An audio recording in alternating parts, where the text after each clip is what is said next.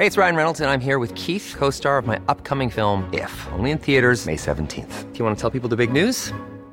All right, I'll do. Sign up now and you'll get unlimited for $15 a month in six months of Paramount Plus Essential Plan on us. Mintmobile.com slash switch.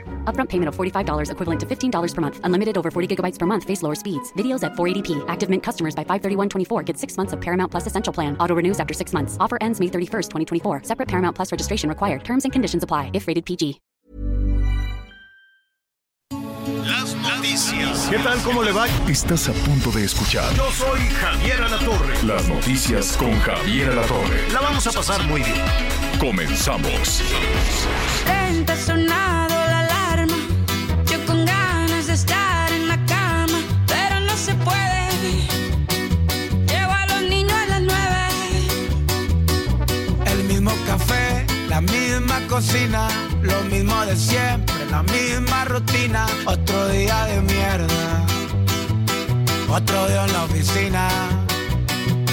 Tengo un café de mierda que no me paga bien. Yo llego caminando y en el Mercedes Benz me tiene de recluta.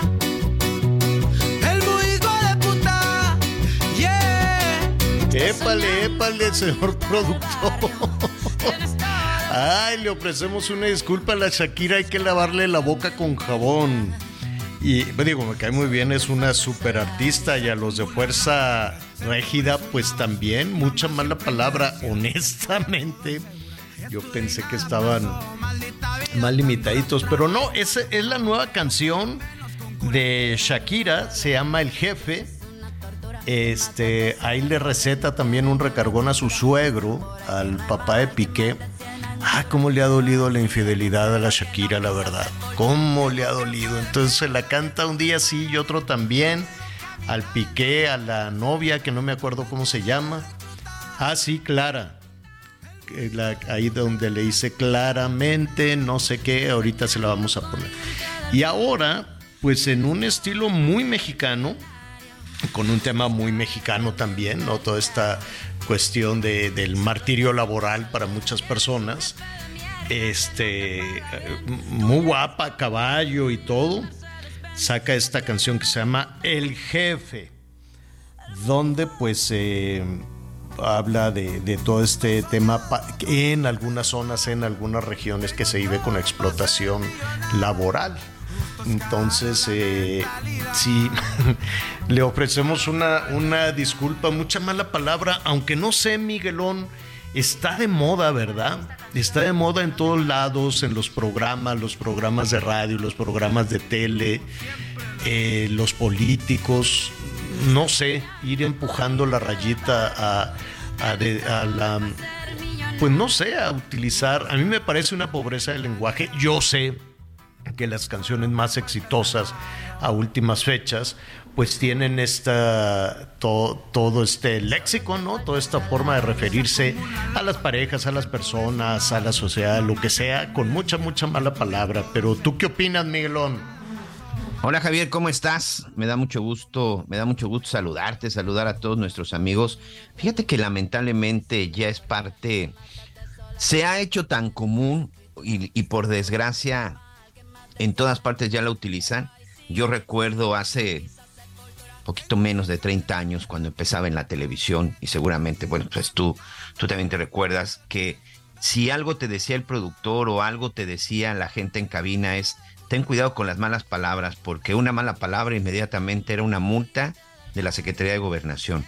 Y muchas veces estabas muy enojado y a lo mejor decías, ya sé que me van a multar, pero ¿saben qué? ¡Bum! Ni la soltabas como que había, había un poco más de límites y había un poco más de, ¿por qué no decirlo, Javier, de educación? Hoy no, ¿eh? Hoy, perdón, pero ahora sí que utilizando la mala palabra, hoy, hoy escuchas mentadas de madre en donde sea, a la hora que sea, no importa sea. que sea televisión abierta y qué decir de las, y qué decir de las cuestiones privadas, ¿no? No, bueno, por todos lados. Pues al rato vamos a escuchar esa, esta nueva versión. Se llama El Jefe. Le va muy bien, seguramente le va a ir muy bien a, a esta, a Shakira, que es un poco de catarsis también, ¿no? Yo creo que hay personas que se quedan con esa heridota, sobre todo cuando se trató de, de una infidelidad, y tarda mucho. Tarda, seguramente tarda muchísimo. Creo que ella decían que andaba con Hamilton, el piloto, no sé si ya tiene novio. Este, pero pues mientras tanto sigue ahí con, con la heridita, sigue ahí con la espinita. Un saludo a Shakira, muy guapa, muy exitosa y todo lo que hace le, le sale, le sale muy bien. A mí, a mí, a mí, si me preguntan, pues todo este tema de los grupos novedosos, exitosos, la- estos que están premiando y, y en inglés también, ¿eh? pura mala palabra, pura, pura, pura Sí, mala sí. palabra. Este, pero, pues no sé, ¿usted qué opina? A- Así es la tendencia, ¿no? Los tiempos cambian, los lenguajes se modifican y pues to- empezando, ya sabe, hoy ya no le vamos a dedicar tanto a los políticos, pero ayer en la Cámara de Diputados, bueno. No, bueno. No, no. Shakira, Shakira es una una, vergüenza. es una niñita de No, colegio de monjas comparado con, con todo lo que se dijeron las diputadas. Las de Morena son verdaderamente, pues todas, todas, ¿no? Las del PRI, las del PAN, pero no recuerdo cómo se llama esta diputada trans que le dijo perra desgraciada, no sé qué bueno. Eh, sí, sí, sí se dijeron muy feo, la verdad, honestamente. Las del PRI contra las de Morena y lo que estaban viendo era revisando ahí el, presupuesto para el año entrante, pero pues se calientan los ánimos y se dicen de cosas. Qué gusto saludarlo. Aquí está el, el teléfono, sus órdenes, 55 14 90 40 12, 55 14 90 40 12. ¿Le gusta la canción con la mala palabra? Eh, ¿no? Puede significar o puede darle muchísima claridad a las cosas o no. Usted tiene tiene la última palabra. Fíjese que en esta canción de Shakira hablan, este, junto con los de Fuerza eh, Régida, hablan de las situaciones laborales también. Pero eh, esto viene a colación, déjeme comentarle que hoy por la mañana muy temprano estaba platicando con Miguel, estábamos planeando los temas para hoy y estábamos eh, hablando de la capacidad que tienen nuestras paisanas, nuestros paisanos para trabajar, ¿no? En, en, los Estados Unidos. Por alguna razón, muchísimas empresas en México están batallando con las contrataciones, no encuentran gente que quiera trabajar en las industrias que usted quiera, en la maquila, en la industria turística, en, en muchos lugares, ¿no? La gente dice, no, pues ya con las ayudas, ya con el, el, dinero que está repartiendo el gobierno, pero pues yo creo que no alcanza a menos de que estés recibiendo distinto, no, ya ves que son muchas las becas, hay personas que tienen la habilidad de recibir dinero, por ejemplo, no, aquí hemos platicado, yo conozco un caso una persona que se dedica a administrar todos los programas de, de las ayudas, ¿no? Recibe ayuda como madre soltera, eh, recibe ayuda, mira, Miguelón, recibe ayuda federal, eh, por los distintos programas que hay, recibe ayuda en el Estado de México, recibe ayuda en la no, Ciudad bueno. de México y recibe ayuda municipal también. Entonces ella va viendo cuáles son los programas que hay, no los cruzan, en algunas ocasiones sí hay un cruce entre municipios, estado, federación, pero mientras eso sucede, pues se va formando y su trabajo es ir administrando. De pronto, pues tiene que ir a apoyar a, tal eh, político, pues va, tiene que ir porque le pasan lista a cambio del dinero. O, y, y tam, pero también puede ir a apoyar a otro de un partido diferente porque le dan el dinero. Luego, eh, yo me enteré de esto porque su hermana estaba muy enojada con ella le dije, mira, pues cada quien es una muy buena administradora, administra todos los, todos los programas sociales, pero el tema es que es una mujer joven que estaba buscando embarazarse de nueva cuenta porque se enteró que en la Ciudad de México la beca para los niños que acaban de dar eh, ya le alcanzaría para tres y tiene dos. Entonces dijo, me voy a embarazar de nuevo porque ya me pueden dar una beca para tres. Y la hermana se puso como fiera, le dijo, oye, es un niño. Y ella lo piensa y dice, sí, pero me pueden dar un, un dinero. Pero además está buscando que sea de un papá distinto. Los dos hijos anteriores son No de distinto cierto. papá. Son de distinto papá, entonces ya se sabe el, el- el camino en el juzgado que ahorita están cerrando. Entonces recibe pensión de, ca- de cada del papá distinto de cada uno de sus dos hijos, más la beca en la Ciudad de México, más la ayuda eh, municipal, más la ayuda del gobierno del estado, más la ayuda eh, federal. Entonces dice, si trabajo, si me inscribo en el Seguro Social o lo que sea, pues no, no voy a poder este, inscribirme a todos los programas, más las organizaciones sociales, que si el movimiento no sé qué. Ella va viendo y dice, pues este es el país de los movimientos y de los políticos que reparten dinero que no es suyo. Entonces, eh, ella se forma y tú crees que un político del PAN o del PRI va a cruzar datos con uno de Morena o que un gobierno del esta- de Estado, que por ejemplo era, el Estado de México, que ahora es de Morena, pero el Estado de México priista va a cruzar datos con el federal de Morena, pues no, pues no. Y entonces ella puede ir recorriendo y si es chicle y pega, se inscribe en cuanto programa. En síntesis, más o menos estaba recibiendo ayuda de unos 9, 10 programas distintos. Y ya pues es la rica de la familia, ¿no? Y, pues dicen, mira, esta no trabaja, busca novios, se embaraza, le dan el dinerito y va y se inscribe en los diferentes programas. Eso em, contrasta con el espíritu que tienen las, eh, las mujeres y los hombres que se van de México, Miguel. Es impresionante la manera que tienen de, para, para trabajar y reciben, te aseguro que muchas eh, mujeres que tienen que sortear los riesgos, los peligros de cruzar a la frontera, pues aunque sean dólares, pero estarían recibiendo menos dinero que esta joven mujer que está inscrita a cuanto programa se le cruza por enfrente, ¿no? Sí, sin duda. Y fíjate que esa parte de los programas sociales es lo que incluso ha provocado también que la gente no trabaje, Javier. Ese es otro, ese es otro de los grandes temas que está afectando incluso en la, en la, en la industria, en diferentes industrias. Eh, yo sinceramente no recuerdo otra administración en donde hubiera, o, me- o mejor dicho, faltara tanta mano de obra, tanta mano de obra en donde por todos lados encuentras anuncios de, de, de ofertas de trabajo, pero hoy, gracias a eso, y perdón por el sarcasmo, por eso la gente tampoco quiere trabajar, y eso no le está haciendo bien a la, a la economía y a la movilidad del dinero en este país. Entonces, eh, esto contrasta con esta oleada migrante enorme. Es una, yo, yo entiendo que la gran mayoría de las personas que se están agolpando en la frontera norte de nuestro país no son necesariamente mexicanos. Están huyendo de Venezuela, el país amigo del gobierno mexicano. Están huyendo de Cuba, Cuba, el país condecorado y que lo invitan a marchar y a dar discursos en el gobierno mexicano. Yo no, no entiendo esa fascinación de México por estos países que están expulsando a la gente, sale huyendo.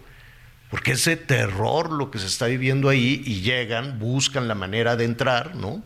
Eh, sorteando miles de peligros y ahorita la frontera sur es una cosa caótica.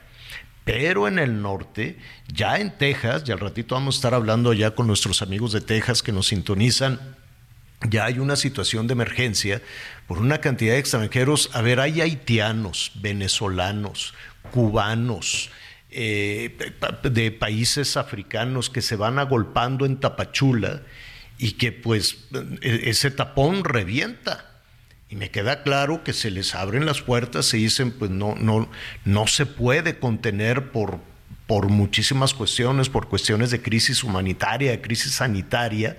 Yo me imagino que por eso es, es tan porosa esa frontera y deliberadamente dicen, pues ábreles la puerta y que lleguen hasta donde quieran llegar. Porque ¿quién va a atender esta situación de miles y miles de personas que luego lo regresan del lado mexicano y luego vuelven a entrar. En Eagle Pass ya hay una situación de emergencia, sí, hay un estado de emergencia por la cantidad de personas, pero después el gobernador de Texas, Greg Abbott, Dice, a ver, me mandaron a todos estos, a pesar de las boyas, a pesar del alambre de púas, a pesar de, de todas las medidas que, que, se toman, pues la gente cruza, los polleros saben por dónde cruzar. Y te voy a decir algo, hay polleros en ambos lados de la frontera, Miguel para que un pollero pueda cobrarle 5, 10 mil dólares o, o, menos, no sé, a una persona para cruzarlo, es que una buena parte de ese dinero que les están cobrando, pues se lo van a entregar a alguien claro. en los Estados Unidos. Es una corrupción enorme. ¿Por qué entran las drogas? Y, por y de los dos lados, ¿eh, Javier? De los Porque dos lados. Nos, sí, siempre nos quedamos solo del lado de México y no, es de los dos lados. Lo mismo que las drogas. O sea, si, al, si, si si entra es porque alguien les lo abre permite. la puerta. Sí, es porque alguien lo permite. Si salen es porque alguien abre la puerta. Y si entra es porque también alguien con nivel de autoridad abre la puerta. Si no, ¿cómo va a entrar esa droga? ¿Cómo, va, ¿Cómo se va a llevar a cabo el tráfico de personas? ¿Cómo es que llegan miles y miles de personas? Van y se entregan, es cierto. Van y se entregan en la frontera, pero muchos de los que se entregan en la frontera los regresan de inmediato del lado mexicano. Y del lado mexicano, ¿quién va a atender a todas esas personas? ¿Quién les va a dar de comer? ¿Quién les va a dar una situación elemental sanitaria o médica? El presidente municipal, las y los presidentes municipales de la frontera no tienen un centavo los gobiernos de los estados están volteando para otro lado y todo este país ahorita está en la grilla, está en la cosa de las elecciones. Y mientras tanto, pues sigue el desfile. Hay una crisis, sí, hay una crisis enorme en este momento con el tema de los migrantes, así es que lo estaremos tratando. Y mire, nada más díganos, eh, porque de pronto pues tenemos unas percepciones eh, tal vez, tal vez erróneas, no sé. Nuestros amigos que nos escuchan allá en los Estados Unidos, que ya se establecieron, que tuvieron que, que emigrar, probablemente ya son una segunda generación, pero cuéntenos cómo lo hicieron, porque muchas personas que están en este momento empujando desde la frontera sur, cruzando en camiones, en trenes, con polleros a través del desierto, como sea, este, que están tratando de cruzar nuestro país con todos los riesgos que eso significa, se imaginan que una vez brincando el muro o que una vez poniendo un pie en los Estados Unidos, pues ya nada más es cosa de agarrar un canasto y, está, y llenarlo de dinero, ¿no? Muchas personas se imaginan, dice, voy a salir de la pobreza, voy a salir de la violencia, voy a llegar a los Estados Unidos, me van a recibir con los brazos abiertos, me van a dar trabajo, voy a tener una casita, voy a tener un carro, mis niños van a poder ir a la escuela, no me van a perseguir las pandillas, no me va a extorsionar la policía y voy a ser muy feliz. Esa es la percepción, por eso es el sueño americano, por eso es el sueño de muchas personas que dicen nada, es que nada más cosa de brincar el muro, es nada más cosa de, de, de, de nadar en, en, este río y salvar la vida. Y una vez poniendo el pie allá en los Estados Unidos, a recoger el dinero con canastos. No, no y ya, bueno, no, no lo sé, pero por eso son miles de personas que están, que están pensando en llegar hacia los Estados Unidos y que se parten el lomo y que trabajan durísimo y en condiciones inhumanas, Javier, inhumanas. Pues no inhumanas. Yo este conozco varios casos y recientemente que estuve viajando a los Estados Unidos para mis programas en la zona de California, hay una zona eh, rumbo a San Francisco, Hillroy, en donde hay una de las especialidades es este eh, la siembra del ajo.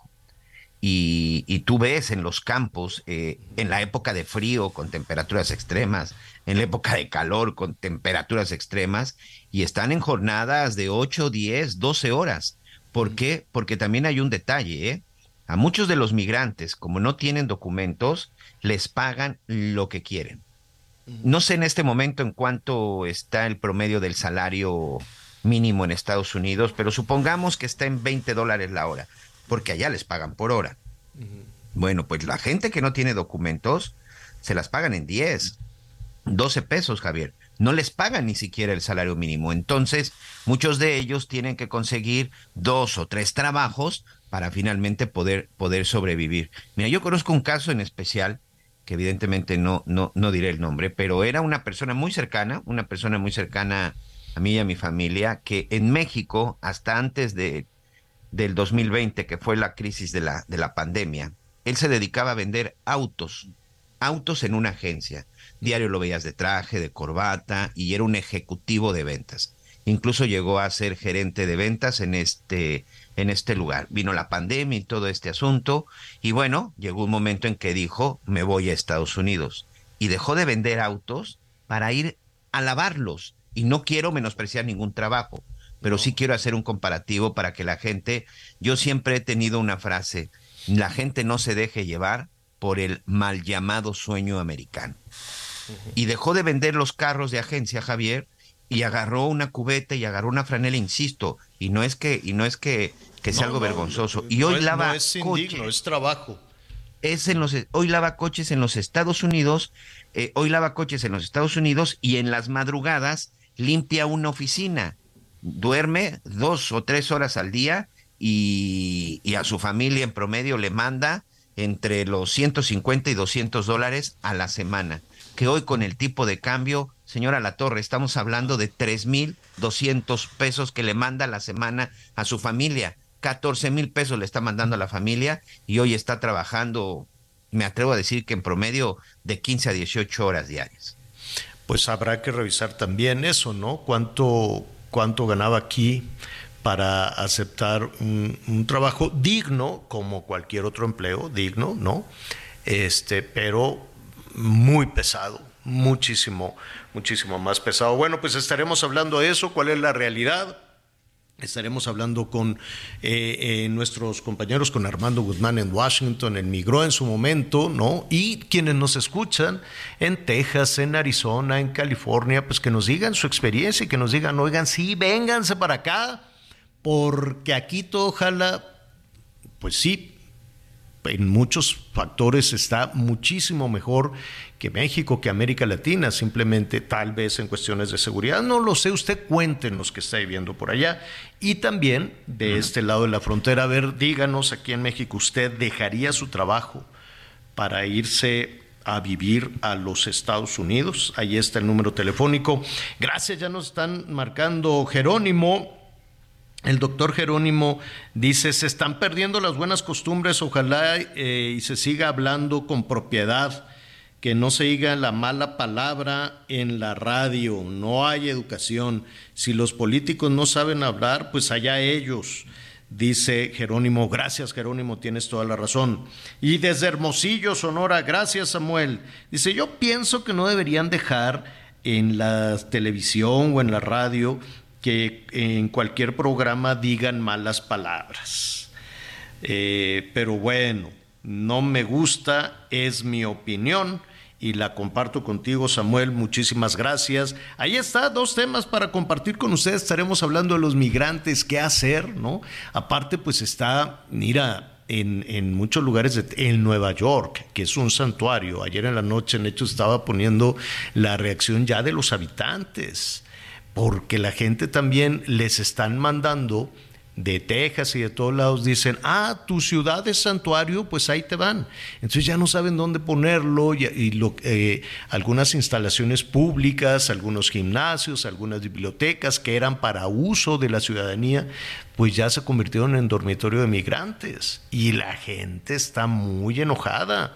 Y dicen, oye, yo pago impuestos y no puedo usar nada de esto porque se convirtieron en un, dormitorio y mucha gente que no quería ir a Nueva York, que se quería quedar en Texas, Greg Abbott los sube en autobuses y los manda para fastidiar a los eh, demócratas. Él es republicano, entonces dice, ah, sí, pues los voy a mandar a puro estado de gobierno demócrata para que vean y se está convirtiendo también en un tema en un tema político. Y en México pues nuestros amigos en Chiapas que nos digan no que nos digan también oiga y usted cómo se siente en localidades donde Miguel en este momento hay más migrantes en las plazas en los parques que, eh, que ciudadanos mexicanos que habitantes y eso también empieza a provocar no pues algunos, al, al, algunas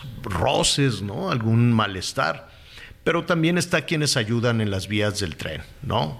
Como las patronas en Veracruz, también ayudan en Zacatecas, en muchos lugares, pues la gente los ve verdaderamente desprotegidos ahí arriba de los trenes y les lanzan agua, les lanzan bolsas con, con pan, con lo que sea para que puedan alimentarse un poquito y salir adelante. México es muy solidario, es cierto, pero también hay ciudades que ya se ha complicado muchísimo la situación.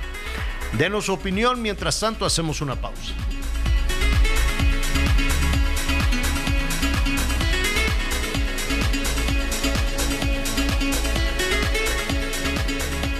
Conéctate con Javier a través de Twitter, arroba javier-alatón. Sigue con nosotros. Volvemos con más noticias. Antes que los demás. Todavía hay más información. Continuamos. Las noticias en resumen. Un juez de amparo frenó por tiempo indefinido la entrega a Estados Unidos de uno de los líderes del cártel de Juárez, Vicente Carrillo Fuentes, el viceroy. Además, le otorgó una suspensión definitiva por cargos relacionados con lavado de dinero y narcotráfico. Autoridades de Nuevo León informaron que abandonaron dos hieleras con restos humanos en el exterior de un negocio de plásticos en el municipio de San Nicolás de los Gars. De acuerdo con los primeros reportes, los restos corresponden a dos personas del sexo masculino. La Procuraduría de Baja California Sur informó que fue hallado el cuerpo de la doctora del Instituto Mexicano del Seguro Social, Ali Hassel Reyes, en el interior de una maleta en el municipio de San José de Cabo. La víctima estaba reportada como desaparecida desde el pasado 17 de septiembre. Y hoy el dólar se compra en 16 pesos con 65 centavos y se vende en 17 pesos con 65 centavos. Muy bien, bueno, Vamos, eh, vamos a continuar. Mire, toda esta situación de los eh, migrantes pone al, al, descubierto pues una cantidad de problemas enorme. En principio, eh, queda claro que ni México ni los Estados Unidos eh, y bueno los países expulsores de migrantes les importa tres pepinos. Pero en el caso de México, pues no hay una estrategia política, ¿no? Eh, efectiva, no, no hay un plan.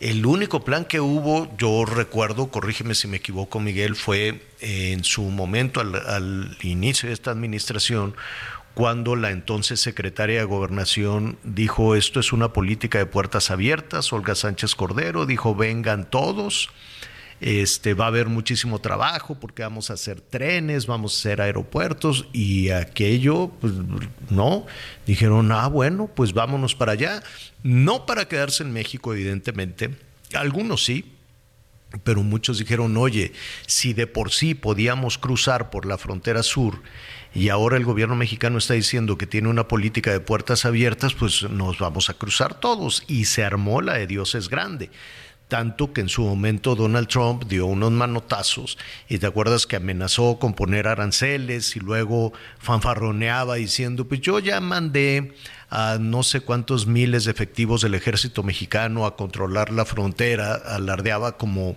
como diciendo que tenía control sobre el ejército mexicano. A ver, no, no tiene control, pero sí, el gobierno mexicano cambió de decisión este, no, lo, no dijo, no, ahora ya está cerrado, simplemente ya no volvió a mencionar el, la situación y anunció que había mandado a la Guardia Nacional, que había mandado al ejército, pero hacer quién sabe qué cosa. Y después mandaron a unos integrantes de migración que lo único que hacían era, agarrarse a cintarazos y a patadas con los migrantes.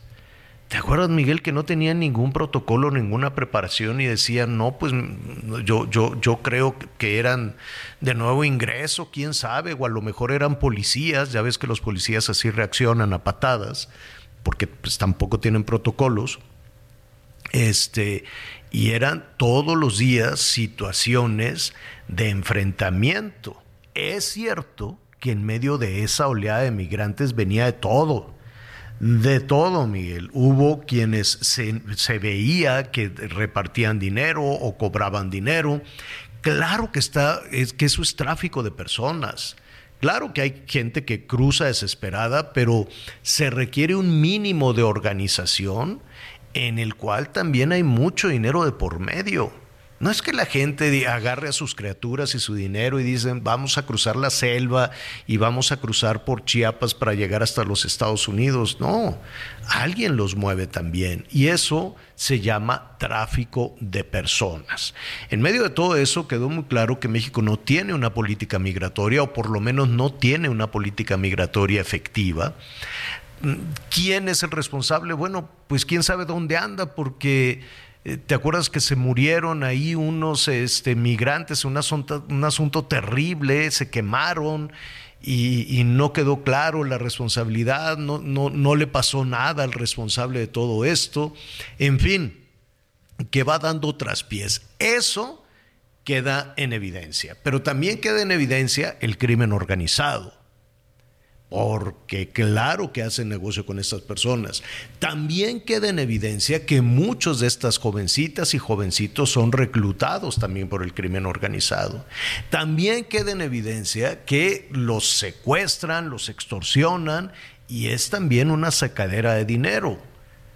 Y también queda en evidencia que hay comunidades, que hay poblaciones en nuestro país que pueden ser solidarias, que los albergues están eh, eh, ya eh, colapsados, que pueden ser de organizaciones religiosas, de organizaciones civiles, no de las organizaciones gubernamentales, porque después del incendio creo que se cerraron los albergues y ya no se supo más. Y tampoco se supo de responsabilidad, le echaron la culpa a un venezolano y luego le echaron la culpa a algún funcionario menor y el responsable de esto pues anda como los de Segalmex, así, no, no, yo no, porque yo no fui. De entrada sigue trabajando, señora Latorre. Además sigue trabajando. Sigue encabezando el Instituto Nacional de Migración. Y sin ningún resultado, la frontera está reventada, las dos fronteras están reventadas. Y sin ningún resultado, con todo respeto, que debe de trabajar muy bien, pero a lo mejor no sabe cómo hacerle queda claro que México no puede resolver una crisis de este tamaño. ¿Qué se dijo en Palacio Nacional? Pues que es culpa de Naciones Unidas, que por andar defendiendo a Ucrania, porque ya sabe que México defiende a Rusia, que por andar defendiendo a Ucrania y condenando la guerra, pues no están atendiendo el tema de los migrantes. Entonces siempre va a ser culpa de otro, siempre va a ser culpa de alguien menos de, tu, de tus acciones o de la falta de acción en ese sentido. Y hoy pues tenemos una crisis enorme todos los días y si no, pues que nos diga nuestro compañero Pedro Gerardo López que está atento a lo que está sucediendo, nos describía cómo se reventó precisamente toda esa intento de contención de la llegada de miles de migrantes que ha sucedido en las últimas horas. Pedro, te saludo con muchísimo gusto. ¿Cómo estás? Javier, qué gusto poder saludarte. Un saludo también a Miguel. Pues bueno, la situación eh, sigue colapsada en las oficinas gubernamentales. La Comar dice que está haciendo su mayor esfuerzo con 10 ventanillas, con 10 personas que están atendiendo y ellos dicen que en promedio son 1.800 a 2.000 personas de forma diaria en la oficina que, en la que mayor este, atención eh, tienen. Pero pues, después de todo esto que hemos visto en los últimos días, eh, no, no, de manera oficial, pero les han dicho a los migrantes que a partir del primero de octubre van a habilitar nuevamente este centro de mega atención que había habilitado en algún momento el Instituto Nacional de Migración en el Parque Ecológico de Tapachula. Es un, eh, un parque muy grande y en donde prácticamente montan un campamento para poder darles ahora este eh, es el forma migratoria múltiple que únicamente les, les permite estar en territorio mexicano por 180 días. Es el documento que han utilizado siempre los migrantes para poder avanzar. Lo cierto es que muchos de los miles que están llegando aquí no los está deteniendo nadie, muchos ah, tramitan este o hacen el inicio del trámite de, de, solicitud de razones humanitarias y con este folio y con este CUP ya siguen avanzando en pequeños grupos o como tú bien lo decías, ya tienen incluso contratados a, eh, o grupos o ya contactos con grupos que los están llevando desde el sur del país en, en, tracto camiones o a través de otros eh, medios hacia el centro del país y después al norte. Eh, aprovechando ahora eh, otro, otro, otra circunstancia porque también están viajando en tren desde Oaxaca a Veracruz y de Veracruz, por supuesto, en el tren que va hacia el centro del país. Es una situación compleja porque tú bien lo decías, nadie ah, dice más. Eh, el Instituto Nacional de Migración únicamente está pues como espectador, eh, da algunos eh, atención a algunos migrantes y bueno, los miles de migrantes siguen, siguen llegando y avanzando por territorio mexicano pues que se apuren a hacer ese campamento. Y cuando decimos un, campamento, eh, no sé si ya tienes más o menos alguna percepción, alguna certeza de cómo es. Es un edificio, es... Eh, eh, hay paredes, hay techo, hay cocina, cocina caliente, hay dispensario médico, hay doctores, está la Cruz Roja, está Cruz Roja Internacional, está el ejército con sus tiendas haciendo comida caliente o cómo será eso. No me digas que es nada más un tejabán, un, una carpa. Lo que montan son carpas en donde ponen al personal del Instituto Nacional de Migración y lo que entendemos es que también está el, personal de la Comar y es en donde forman las filas y ahora están eh, los pueden atender. Lo único que les ofrece, por supuesto, es ahora que pueden estar ahí eh, en la sombra porque es un parque donde hay muchos árboles y les ponen estas eh, carpas en donde pueden estar por lo menos no al sol y en un lugar que no esté dentro de la ciudad como, ha, como sucede en este momento con la oficina de Comar ponen baños, eh, eh, los, lo único que llegan son las ambulancias de protección civil de Chiapas, que son los que atienden de alguna incidencia o golpe de calor ahí con, con, con, los migrantes, pero no se les permite quedarse ahí, aunque el migrante lo que sí ha hecho, y hemos visto cuando se ha instalado este, este lugar, es que se quedan a dormir sobre las zonas cercanas a este a este lugar que, que van a habilitar a partir del primero de octubre. Creemos que será lo mismo. Eh, eh, les han dicho a los migrantes que ahí será más, eh, más pronta la, atención y ya les van a entregar este documento, es en la forma migratoria múltiple, que prácticamente es únicamente un papel que tiene el nombre, la nacionalidad y un folio, y el que utilizan los miles de migrantes con el que van avanzando. Qué, qué dramático, porque pues imagínate el tamaño de la carpa que tienen que instalar cuando son más o menos, tienes un cálculo, Pedro, de el número de personas que llega, no nada más para las cuestiones de refugio, de asilo, sino el número de personas que llega a Tapachula o a cualquier otro punto de Chiapas para cruzar a México? Las organizaciones dicen que son entre 3.000 y 4.000 personas las que cruzan diario, y son estimaciones porque lógicamente al existir tantos kilómetros de frontera prácticamente abiertas entre México y Guatemala, pues no hay un, un conteo real, pero es la estimación que han tenido siempre de 3.000 a 4.000 personas que entran de forma diaria a Tapachula. Y si, y si lo comparamos con el cálculo que hace, por ejemplo, la Comar en el caso de la atención que ellos dicen realizan de forma diaria de lunes a viernes y que dicen que atienden en promedio entre 1.800 y 2.000 personas, estamos hablando que pues solo los que llegan a hacer la solicitud, imagínense, son cerca de, de 2.000 los que son atendidos, más los otros 1.000 que no logran entrar en ese día.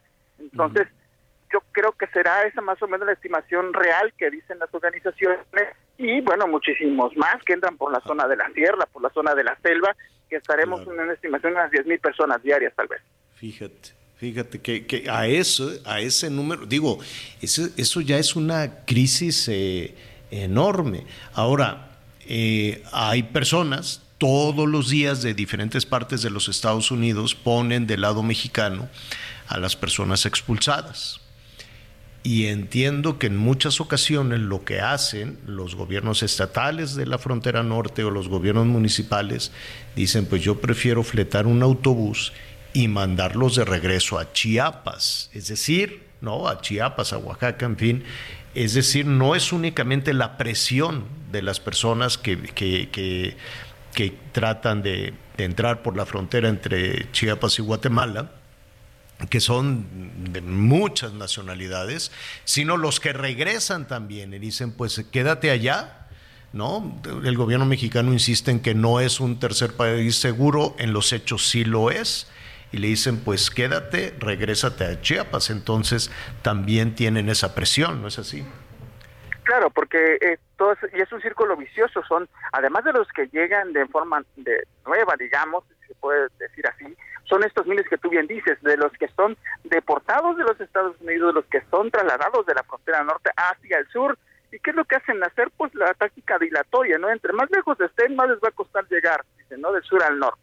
Pero el asunto es que lógicamente pues se, se concentran aquí y vuelven a avanzar. Y se convierte en un gigantesco negocio para quienes se dedican a comerciar, una con documentos y por supuesto también para los crimen organizado que ahora pues tiene estos eh, formas de llevarlos, ¿no? De, de, forma rápido y lo que hemos visto, por ejemplo, en Veracruz, en Puebla, en Oaxaca, en los trailers, ¿no? Que caben en, una, en un tractocamión eh, 300, 350 personas, en un solo camión.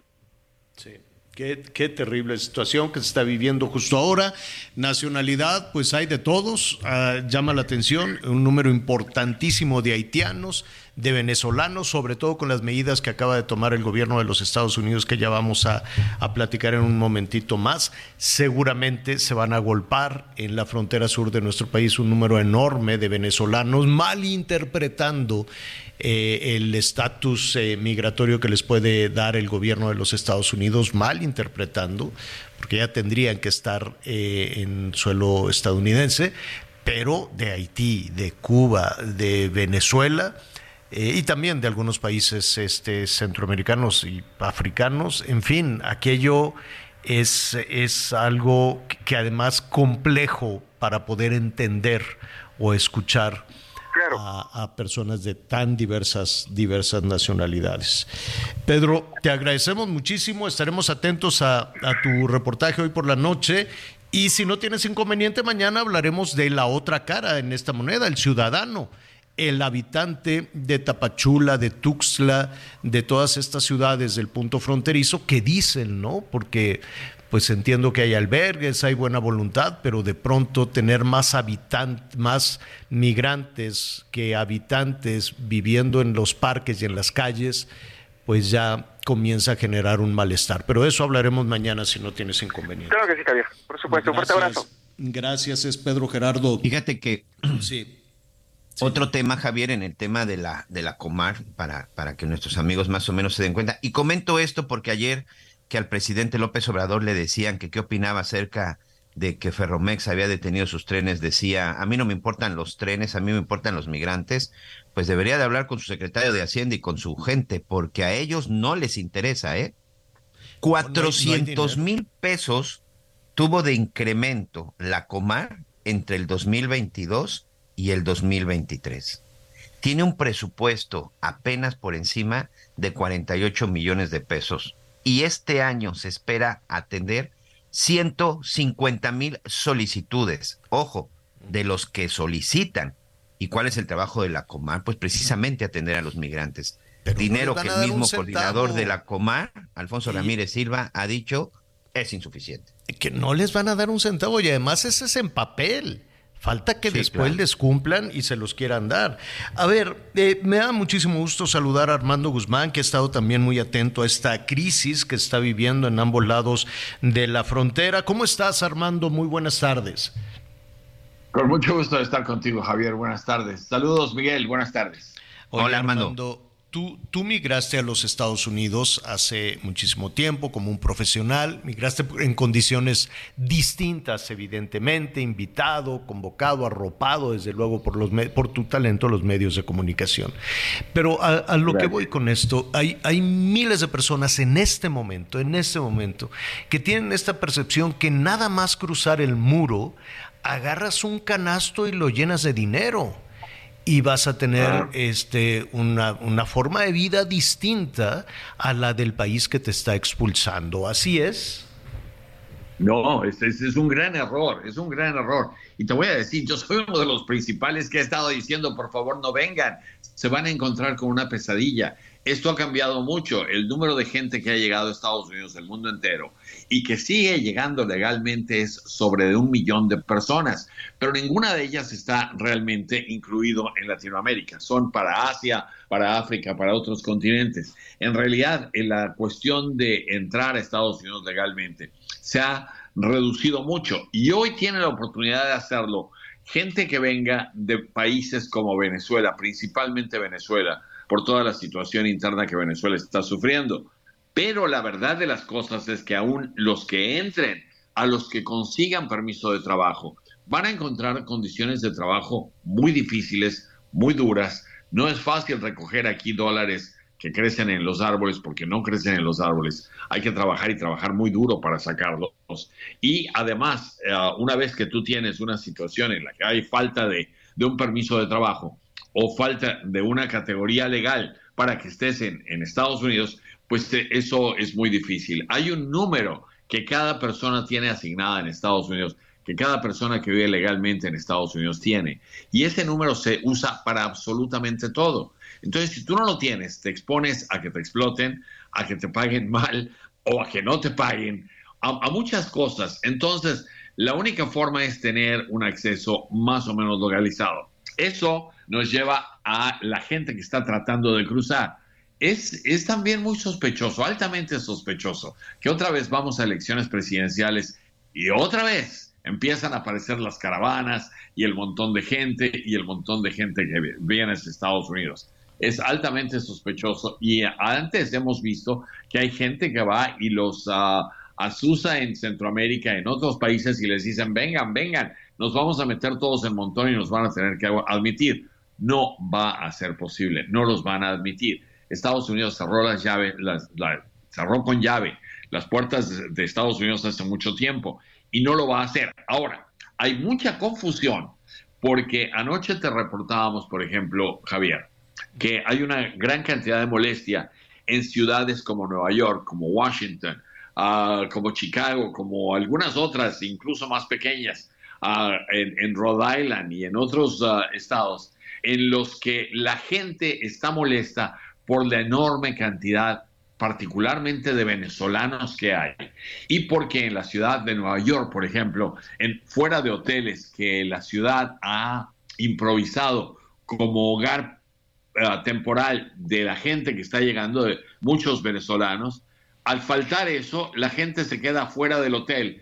Y entonces afuera del hotel tú encuentras un montón de gente acostada todo el día tratando de dormir en medio de la ciudad de Nueva York. Y mucha gente de Nueva York está diciendo, ¿qué es este horror? O sea, ¿por qué tenemos que tener a esta gente aquí? Y entonces hay una reacción en contra de los venezolanos. Debido a esto, hace 16 horas, el gobierno de Estados Unidos emitió una petición de algo que se llama TPS, que lo que quiere decir es Temporary Protection Status. Lo que quiere decir es un estado temporal de protección en contra de las deportaciones.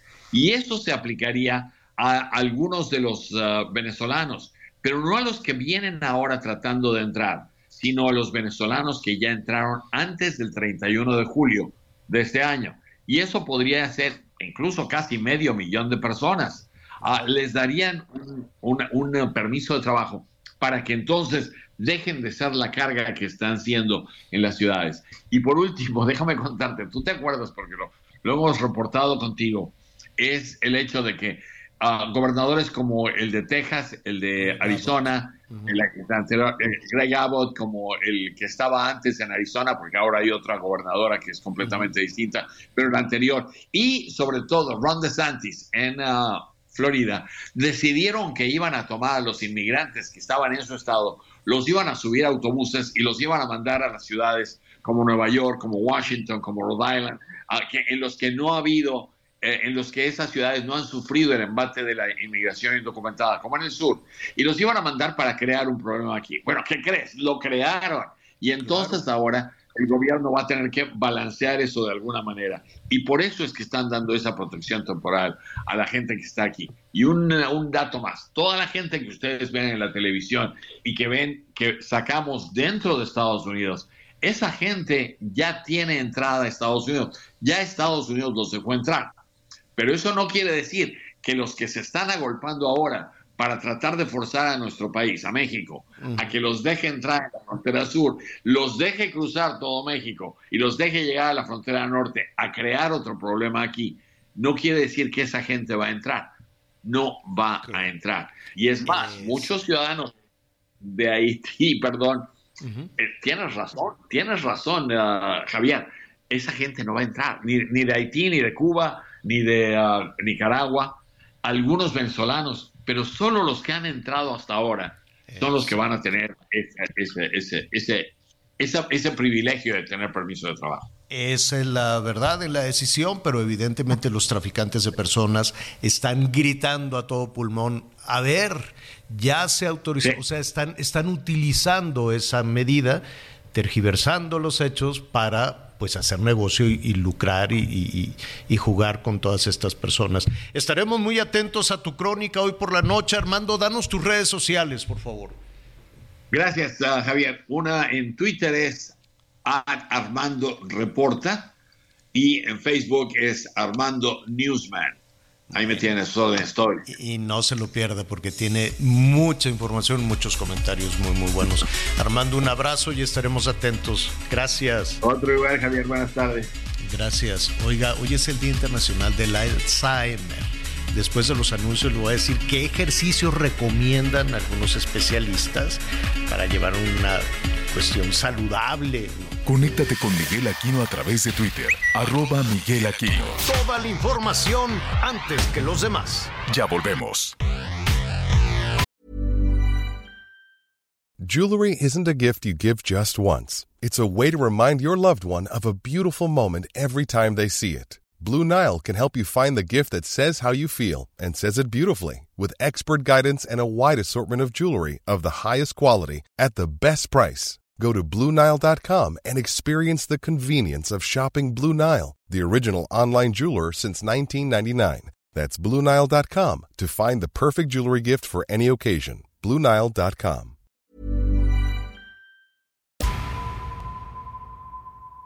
Todavía hay más información.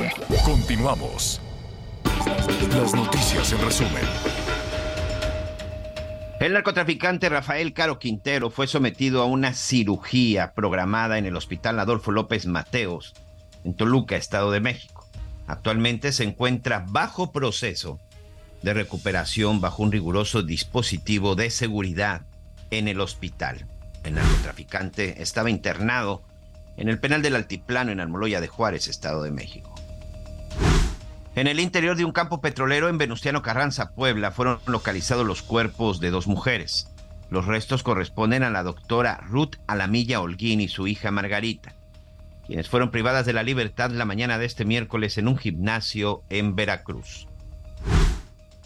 El Servicio Meteorológico Nacional pronosticó que esta temporada 2023-2024 habrá 56 frentes fríos en México. Informó que el segundo frente frío de la temporada inició el pasado 18 de septiembre. Y según el INEGI, en el 2022 se produjo un descenso en el número de nacimientos en México en comparación con el aumento registrado en 2021, que estuvo vinculado a la pandemia. Durante el año pasado se registraron un total de 1.891.388 nacimientos, lo que representa una disminución del 1.1% en comparación con el año anterior. Bueno, eh, muchísimas gracias, gracias toda su participación. Como nos da gusto que nos deje además los mensajes de voz. Usted llámenos, déjenos aquí en mensaje de voz. Un momentito los vamos a, retomar. Hay algunas personas, algunas familias, pues que están eh, batallando un poquito con el Alzheimer. Eh, yo creo que es im- importante que exista una fecha un poco para, pues para saber qué se puede hacer, ¿no? De pronto, pues uno pensaría que tenemos un, un sistema de salud que también puede apoyar en ese, en ese sentido, pero pues sí, con mucha dificultad. Hay medicinas, con mucha dificultad, hay vacunas para los recién nacidos y demás.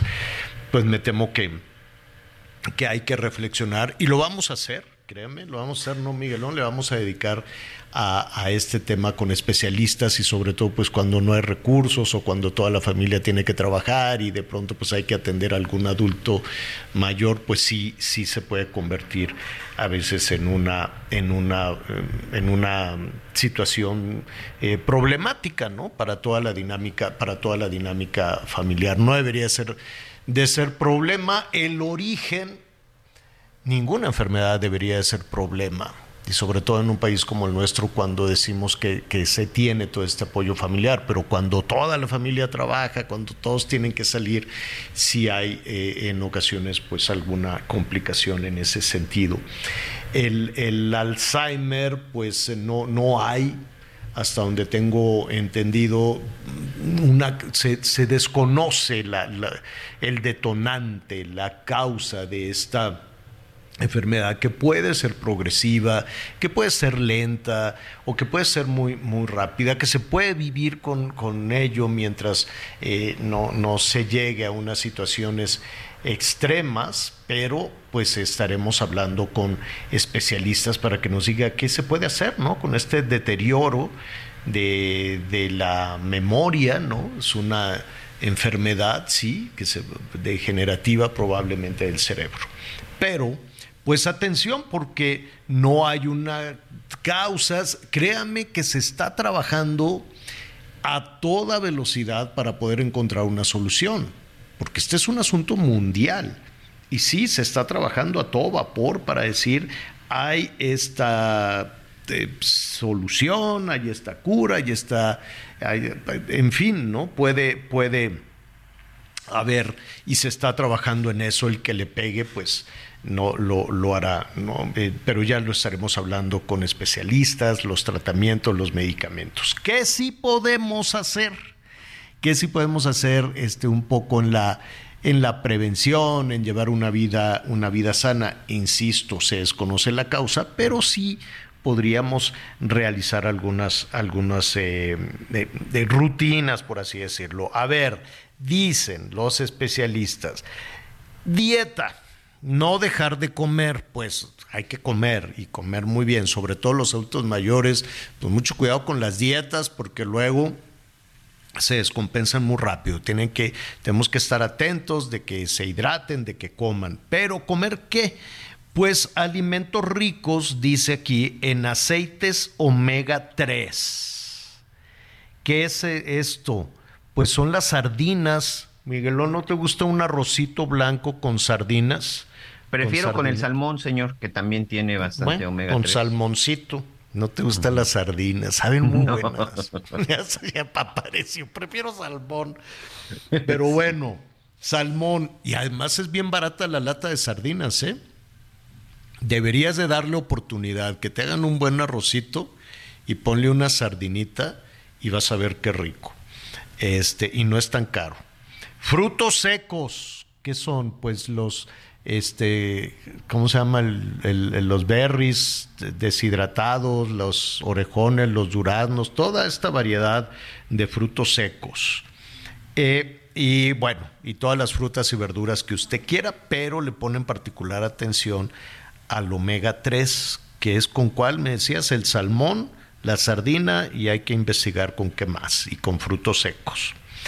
Hacer ejercicio de acuerdo a su capacidad, tampoco es que tiene que andar corriendo. Hay muchas personas que dicen, no, pero pues yo cómo puedo este, moverme para acá y para allá. Este, de acuerdo a lo que pueda, camine, manténgase activo, levántese. Hay muchas personas que dicen, no, yo aquí ya no me puedo porque me, me duele aquí, me duele allá, y se van quedando un día y otro día en la cama y un tercer día más. Y al rato, yo conozco de casos, Miguelón, de personas que por alguna cirugía, alguna situación o alguna situación de depresión, cayeron en cama y ya no se levantaron, ¿eh? Y eso es difícil. Eso hay que tomar una, una decisión. Entonces, mantenerse activo. Lo que usted quiera. Acomode aquí, acomode por allá. eh, si, si le gusta la jardinería. si Caminar, ¿eh? La ¿Eh? verdad es que caminar, Javier. Caminar. Con caminar, 15, caminar. 20 minutos diarios, caminar es suficiente, te ayuda a las articulaciones, corazón. El caminar, simple, sencillamente caminar, es más paseando su perro si gusta, o Claro. si no tiene perro, paseando con quien usted quiera, o solo, ¿por qué no? Y le avienta eh, oxígeno a, a la cesera, ¿eh? o sea, el oxígeno se va para todos lados, incluso al cerebro.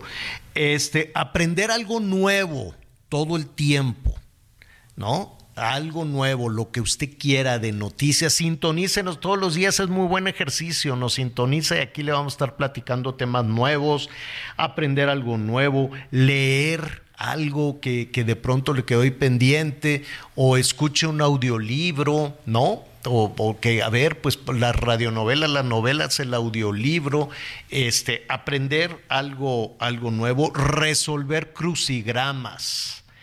Uy, eso era buenísimo. Ya no hay crucigramas, ¿verdad? Miguelón. Sí, Ya- todavía, señor. Sí Sí, en, en algunos periódicos estaban- y ahora tienes. Lo que pasa es que antes los agarrábamos en los periódicos, ¿no? Mm. Pero ahora ya incluso puedes comprar tus, este, todavía hay los puestos de periódicos que todavía existen, Claro. puedes comprar tus libros. O si no, incluso también ahora lo puedes hacer hasta de manera digital. Mantener la mente activa con lo que usted quiera, con temas, números. con discusiones, Juegue- con Jueguen números. con los números. Los números también. Fíjate que cuando fue lo del post-COVID, eh, post-COVID, que por ahí tuvimos este, algunas personas que tuvieron ahí problemas con la memoria y todo ese asunto. Fíjate que una neuróloga de la, del, del hospital militar, ¿sabes qué me recomendó jugar con los números? Y me dijo, bien sencillo, Miguel, cuando vayas maneja- manejando, pon atención a la placa del auto que está delante de ti y va a tener tres dígitos. Suma los dígitos, resta los dígitos, multiplica los dígitos. Ve jugando con lo que te vayas encontrando. Es decir, con el número de placas, cuántos árboles te encuentras en el camellón, divídelos por tres, divídelos por cuatro, pero de esa manera tu cerebro está trabajando constantemente y créeme que cuando lo empiezas a hacer, llega un momento que se te hace un hábito, ¿eh? Claro. O hágale como el marchante del mercado o el de la carnicería o esto que le dicen, oiga, ¿cuánto es? Tapa, taca, taca, tanto. Este, y, y- y yo veo a que muchas personas sacan el celular para a que la calculadora, digo, te estás perdiendo de hacer una cuenta y es padrísimo hacer la cuenta. Trate de hacerla mentalmente o en un papel no necesariamente en la calculadora. Todos los días tenemos que sacar cuentas de algo. Todos los días, entonces, pues trate de, de hacer también ese mecanismo. Y a ver, este, rápidamente, ah, bueno, la mente activa. Imagínese cosas, no sé qué. Aquí hay algo que a mí me gusta mucho que es planear. ¿No? Y siempre lo hemos dicho, póngase a planear qué va a ser este, la semana que entra, qué va a ser el fin de semana, pero trate de, de- de que se cumpla, ¿no? O planear, ay, pues quiero hacer esto, ya ves que los señores luego nos da por andar arreglando cosas y esto y el otro, pues eso también, y, y- y es, no sé por qué, bueno, pero el fin de semana soy un horror, Miguel. Empiezo a limpiar, a tirar, a cambiar, a atornillar. Este, pero pues bueno, de ahí usted póngase a planear. A ver, planee el puente de difuntos. Si se puede, si no se puede o algo. Y aquí viene algo importantísimo. Tararatata, la fiesta. Es muy importante. Recomiendan aquí, relaciónese con las personas. Esto ayuda a conservar las conexiones neuronales activas. Júntese aunque sea para hablar mal de la otra persona, para lo que usted quiera, pero que tener una vida social es importante. Hable por teléfono, invite, junte, haga, torne, lo que usted quiera. Este, no necesariamente tiene que haber fiesta todo el tiempo y que le dejen ahí el tiradero. Pues no, tampoco, ¿no? Si hace fiesta, yo me acuerdo, Miguelón, que tú decías, cada quien lave sus platos y cada quien atienda a su familia. Sí, Pues cuando los invitaba a, a- a la casa, que me llegaban ahí con todos, con la familia, yo le decía, pues cada quien se lava los platos del hijo, del marido, de la mujer, y cada quien atiende a los suyos y nos la vamos a pasar a todo dar. Ahí está. Entonces sí, relaciónese, no se quede ahí, ay, pues es que ya no me habla. Bueno, pues, si no le hablaron, usted hable, ¿no? Y haga, haga esta, esta. Ahora trate que no sea un conflicto. Eh, el relacionarse no, no significa también, este, no, porque ya ves que de pronto eh, puede haber ahí malos entendidos. Y entonces, ya, para acabar, bueno, la, eh, relacionarse mantiene las neuronas activas. Y por último, no, bueno, no es el último, se recomienda tener control sobre eh, padecimientos cardiovasculares, ah, pues el tabaquismo y este tipo de cosas, ¿no? No fume, controle además ahí el peso y demás. Y por último, se recomienda, muy importante, oír todos los días las noticias con Javier Latorre. es lo mejor, la mejor terapia. Ay, ¿sabes qué? Y ponle ánimo a las cosas. Ah, qué importante. ¿Sabes que reírse es muy buen ejercicio, Miguelón? le avientas oxígeno, es muy, ha- haces abdominales, es más, ¿no? Pero como dice la canción, a veces yo quisiera reír a carcajadas, una buena carcajada es un muy, muy buen ejercicio. Pues ahí está, no haga corajes también, eso pues, ya te lo dijo también el doctor, que no anduviera haciendo corajes. Y nada, pues es, mira, no está tan difícil.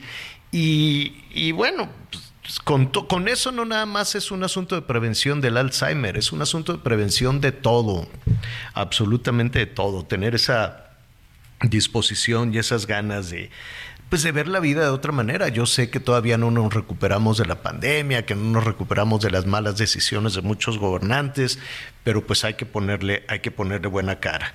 Este porque problemas pues siempre vamos a tener. Mire, en este momento hay muchos empresarios, pequeños, medianos empresarios, transportistas, eh, gente de las aduanas, de todos lados, que están preocupados por em, esto que hablábamos al principio, otro de los efectos que- que tiene esta crisis de migrantes en nuestro país, pues también está afectando a empresas que no, no necesariamente estarían relacionadas. ¿Por qué? Porque las mercancías están atoradas. ¿Qué está pasando? Pararon los trenes en algunos sitios. Eh, ¿Se acuerda, por ejemplo, cuando bloquean allá el magisterio en Michoacán y que se queda Lázaro Cárdenas atorado? Pues es una pérdida de millones y millones con un solo tren cuando se bloquea un puerto muy importante, Lázaro Cárdenas, pero eso por hora. ¿No cree usted que hacen contabilización de un mes? Y ahora con 60 trenes, pues yo me imagino que hay una situación eh, que ya debe estar preocupando. Eso es lo que le queremos preguntar a Thor Salayandía. Él es el vicepresidente nacional de maquiladoras y franjas fronterizas de la Canacintra. Thor, qué gusto saludarte. Muy buenas tardes. Buenas tardes, Javier. Gusto saludarte a tus órdenes. Oye, Thor, ¿ya hicieron alguna evaluación? ¿Tienen algún diagnóstico? Yo sé que esta, este tema de, de, de, la lentitud en los trenes, más el crimen organizado, más el sabotaje en las vías, más los bloqueos de diferentes organizaciones políticas, pues deben de tener un, un efecto importante en el, eh, pues en la industria.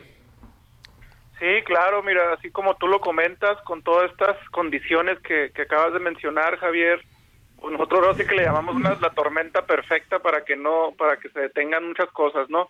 Y bueno, pues como dices tú, recordemos que aquí en la frontera nuestro modelo económico, de desarrollo económico, el motor económico, pues es la industria maquiladora. Para que te des una idea, aquí se producen más de 50 mil millones de dólares al año en exportaciones. Y, y nomás en esas exportaciones, la aduana que cruza, po- que, que está aquí, recauda más de 33 mil millones de pesos al año en impuestos. Entonces, cuando pasan estas cosas, que, que ahorita, como bien lo mencionabas, se detienen los trenes, algunos, algunas vías para llegar aquí por toda esta cuestión que vienen migrantes arriba del, del techo del vagón, el hecho de que la gente de, del border, de- del CBP, que le llamamos nosotros de migración de, de la aduana americana, este quite gente para procesar las solicitudes de, mi- migrantes y, cierre ciertos puertos de, cruce para la, carga, para el comercio. Este, aunado a eso, si le agregas que, que este, al momento que ya llegan a cruzar los, los trailers, los camiones, el, el, este, el estado de Texas hace una segunda revisión muy lenta. Entonces estás hablando que, que de lo que se cruzaba, el total de lo que se cruzaba, no están cruzando ni el 50% de los camiones. Pero Nosotros 50. calculamos, nosotros calculamos que son alrededor de 500 millones de dólares diarios que están ahí parados este, en, en- en los cruces, ¿no? A raíz de... ¿Cuál es de- el cruce más conflictivo en este, en ese momento de la frontera norte de nuestro país? Mira, a- aquí en Ciudad Juárez, mira, tenemos tres, este, eh, cuatro puertos de, de- de entrada. Nosotros estamos privilegiados de alguna manera porque Ciudad. Juárez es la única ciudad en la que tú puedes cruzar a, a dos estados de la Unión Americana, al estado de Texas o al estado de Nuevo México. Y el principal transporte, el, el principal cruce para, para la carga es el, el que tenemos en, en, el, en Zaragoza, en el área de Zaragoza. Y el que cerraron totalmente para carga es el que le llamamos Córdoba Américas o el Puente Libre. Y ese puente libre, pues todo eso dijeron, no, ya no, porque toda esta gente que teníamos aquí asignada la vamos a quitar para procesar la cuestión migratoria, ¿no? Entonces, digo, es un tema complicado, complejo, nuestra naturaleza, pues es de comercio exterior, es maquiladora, y pues ya sabrás que todo eso repercute en, en, en reorganización de estas empresas maquiladoras, de, de, dejar ir gente, si a eso le agregas esta huelga que se escucha muy fuerte De en el norte de Estados Unidos, automotriz, exacto, que aquí casi el 40% de las maquiladoras que hay aquí pues son de la industria automotriz directa o indirectamente. Entonces es una serie de cosas, este Javier, que, ponen en jaque otra vez las fronteras, que las ponen complicadas desde el punto de vista de competitividad económica, ¿no? Entre la huelga de la industria automotriz y entre el paro de los, eh, de los trenes, eh, ¿han hecho ya alguna estimación del daño económico de las pérdidas o todavía es muy pronto para eso? Sí, mira, de- desde el punto de vista de cruces, eso es algo, es una cantidad muy muy a lo que te a lo que te comentaba ahorita, ¿no? 460 millones de dólares eh, diarios atorados, casi 500 diarios, entonces un cálculo así muy eh, echando el número de los Solo Ciudad cruzan. Juárez. Solo Ciudad Juárez, exacto. Solo Ciudad Juárez y, y las otras fronteras están pasando algo parecido, pero no tan grave como Ciudad Juárez. Este, eso es por un lado. Con esto de la huelga, pues ahorita ya ya empiezas a ver a todas estas agencias que contratan eh, personal que ya no están contratando personal para para estas industrias maquila. maquiladoras automotrices, exacto. Entonces eso ya empieza a bajar. Nosotros yo nosotros somos de la idea que, que es que es por un tiempo, no no vemos un panorama tan catastrófico, pero sí cada vez que pasan estas cosas, pues sí nos ponen en un problema grave. Yo pienso que sí se va a resolver, pero otra vez, entre más tarden de, en resolver esta cuestión de la huelga y eso, este, pues más, más- va a ser más grave la, la cuestión, ¿no? Pero vas a empezar a ver paros técnicos, eh, después de ahí vas a empezar a ver este despidos, después de ese despidos, pues vas a empezar a ver una serie de cosas y eso, tú sabes que, que cuando la gente no tiene trabajo, no tiene dinero y tiene hambre, pues olvídate, se conjugan varias cosas y pues, y pues necesitan, necesitan conseguir dinero por donde sea, ¿no? Pues para poder llevar a sus casas un 5 cada día o cada semana y entonces es un problema grave social si se si, si, si se deja de tener empleo de toda esta gente, ¿no? Pues el panorama, el panorama se, se ve complicado. Yo sé que dependerá muchísimo de una negociación política, un año de elecciones allá en, en los Estados Unidos y del lado mexicano. Te quito un, un minuto más. ¿Dónde, desde tu punto de vista, desde el punto de vista como, como industrial, em, dónde estaría la solución? ¿Quién tendría Mira, que actuar?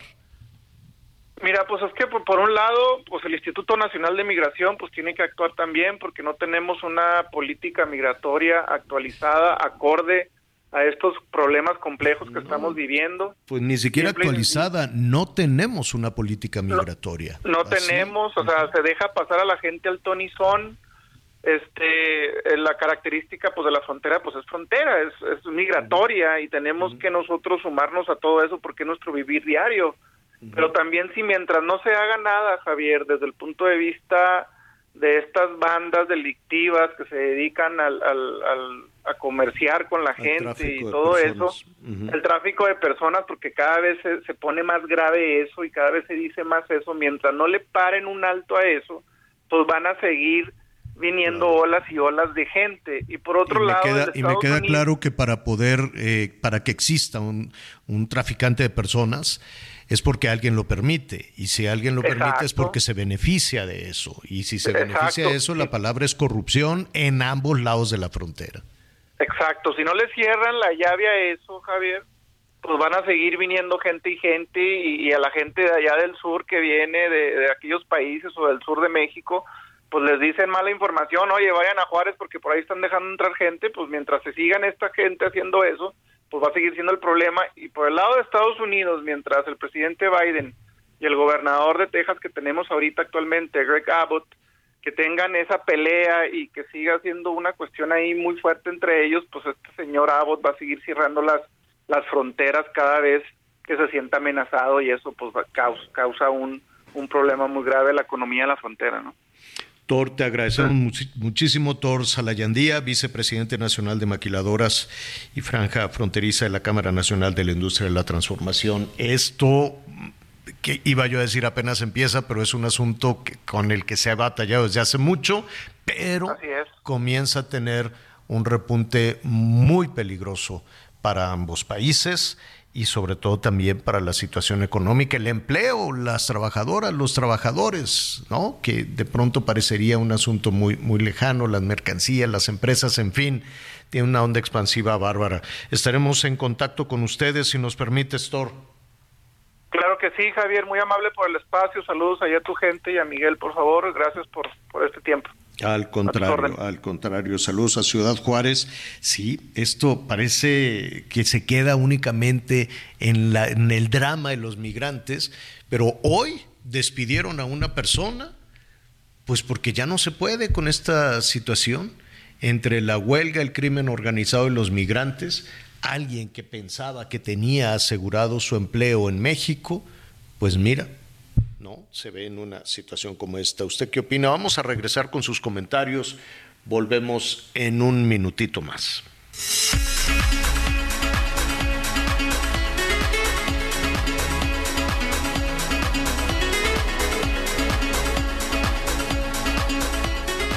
Se nos rompió solo un plato, no toda la vajilla. Y aunque no sé poner la otra mejilla, aprender te salga amor de esos labios. Si las cosas se dañan, no se botan, se reparan. Conéctate con Javier a través de Instagram.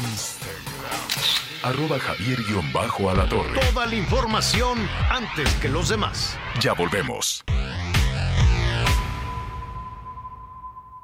Todavía hay más información. Continuamos.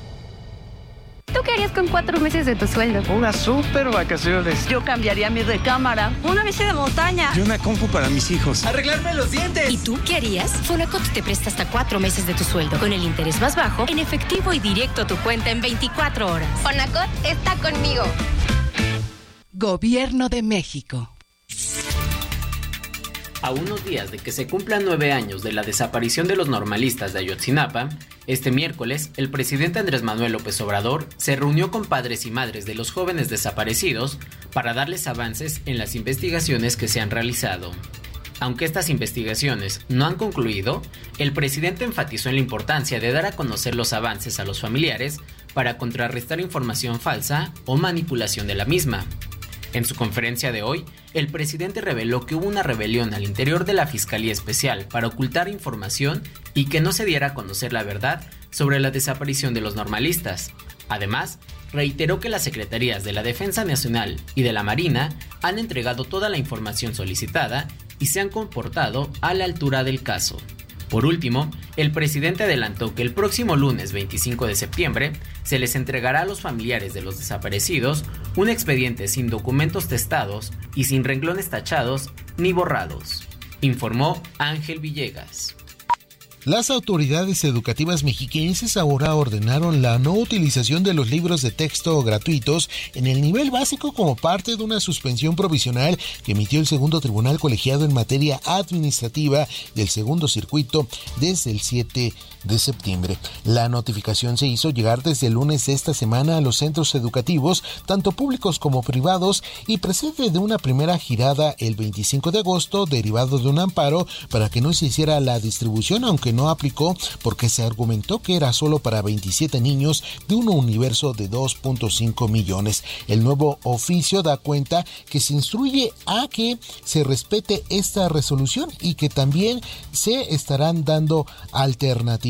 Cabe recordar que a nivel estatal quien emprendió las acciones en la materia fue la Unión Nacional de Padres de Familia y el abogado es el también representante electoral de eh, el PAN, Alfonso Bravo Álvarez Malo, quien estaría emitiendo en próximos días una versión didáctica de esta resolución. Hasta aquí mi reporte desde el Estado de México, Gerardo García. Con el fin de impulsar la formación técnica y profesional, la investigación científica, el arte y la cultura, la Universidad Autónoma de Nuevo León se constituyó en los años 1930 como el proyecto más importante del siglo XX en la región. Recibió el apoyo de personajes como Alfonso Reyes, Pedro de Alba, Héctor González y Francisco A. Cárdenas y se sumaron las emblemáticas facultades de Filosofía, Ciencias y Artes, Medicina, Derecho y Ciencias Sociales, Ingeniería y Química y Farmacia, así como la Escuela Normal para Maestros, la Escuela de Bachiller la Escuela Industrial y Preparatoria Técnica Álvaro Obregón, la Escuela de Enfermería, la Escuela de Obstetricia y la Escuela Industrial Femenil Pablo Olivas. Se nos rompió solo un plato, no toda la vajilla. Y aunque no sé poner la otra mejilla, aprender a perdonar este sabio. Que solo te salga amor de esos labios. Si las cosas se dañan, no se botan, se reparan. Problemas se afrontan y se encaran. Hay que reírse de la vida, a pesar de que duelan las heridas. Se ha de entregar entero el corazón, aunque le hagan daño sin razón. Lo único que quiero es tu felicidad. Está bonita la canción y ya no tiene la mala palabra. Es que siempre estamos bien bravos. Dije que boquita de la Shakira. Pero no, esta canción hay quien lo, lo interpreta también. Ya ve que todo se lo canta a Piqué así de bueno, pues hay que recuperarse un poquito. Pero pues vamos viendo. Está bonita la canción, ¿no? Hay que ver las cosas con más optimismo. Pero lo bonito es que aquí eh, Shakira está cantando con sus hijos, con los dos hijos que tiene con, con Piqué. Creo que no hay problema, creo que sí, creo que sí los puede ver, no sé, honestamente no estoy muy metido en eso, porque ya ve que luego cuando las parejas se pelean y ponen tanta distancia, ¿no? Un, un océano literal, el Atlántico de distancia, pues este no es tan sencillo que el papá que el papá los vea, pero pues ojalá mm, estos niños, Milán y Sasha se llaman, no pues no, no sufran pues, ellos oyen las canciones de la mamá que le dice de todo al, al papá. Ahora le recetó al suegro en la canción esta que, canta pues con todo el estilo mexicano de, de, pues no es necesariamente corrido tumbado, pero está a caballo y todo. Pura mala palabra y sí le, le- receta ahí algo al, al suegro. Bueno, pues es la Shakira. Oiga, em, bueno, primero déjeme saludar a Anita Lomelí. ¿Cómo estás, Anita? Muy bien, Javier, ya extrañándolos, pero escuchándolos. Miguelito, ¿cómo están? Qué gusto saludarlos. Y pues escuchando todas estas cosas, ¿sabes? De pronto se nos olvida, Javier, Mm. que predi- predicamos y decimos mucho que hay que enseñar con el ejemplo. Y estos artistas y nosotros mismos, en fin, un día que se te sale, un día que se justifica una mala palabra eh, en, un, en, un, en un arrebato, podría entenderse, pero también qué triste que Shakira se recite a su suegro para como se lo recite, pues es el abuelo de sus hijos, ¿no? Es, es, es el abuelo de sus hijos, este que pues un Pero, día pues, que no ¿quién dude que le van a decir, oye mamá, ¿cómo le hiciste, ¿Quién no? sabe a la cómo hora le fue con el suegro? No, pues digo, Eh, pero- con la pero- suegra. pero la implicación que tiene, o sea, tenemos que pensar más allá porque pues seguro tiene razón, tiene sus puntos, seguro pasaron muchas cosas, pero el permitir que merme eh, pues a tus hijos sobre todo, esa cosa sí me sí, sí me raspa el zapato, ¿para qué te digo que no? Sí, sí. Y aquí donde ando en una palería este por aquí por el Estado de México que tiene internet, al señor Sánchez, muchas gracias pues también ellos dicen que no, que las malas palabras no, porque luego le andan lavándolas con jabón a los niños la boca o a unos les ponen chile. Pero canta Así bien. Lo- no. Los niños, la canción es muy bonita y la cantan. Dicen, oye, pues hay que ver las cosas bonito, hay que sonreír.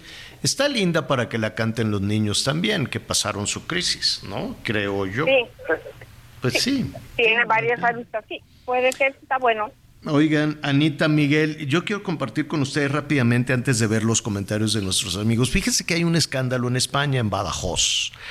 Eh, porque algunas niñas en la escuela las estaban buleando horrible y chantajeando horrible porque aparecieron fotografías de estas jovencitas adolescentes este, desnudas y entonces no sabían qué decirle, no sabían si decir a los papás, dejaron de ir a la escuela, se empezaron a deprimir, era una cosa terrible, hasta que una de ellas habló con su mamá y le dijo, mira mamá, lo que, lo que están metiendo en, en, en WhatsApp, en redes sociales, en fin, y ya sabes, pues fue creciendo y creciendo el escándalo, una niña, otra niña, otra más, unas de 16, 15, 17, hay una de 11 años, desnudas.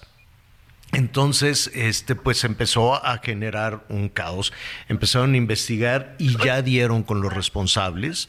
Eran unos compañeros de su escuela que están utilizando inteligencia artificial, Miguel Anita. inteligencia artificial.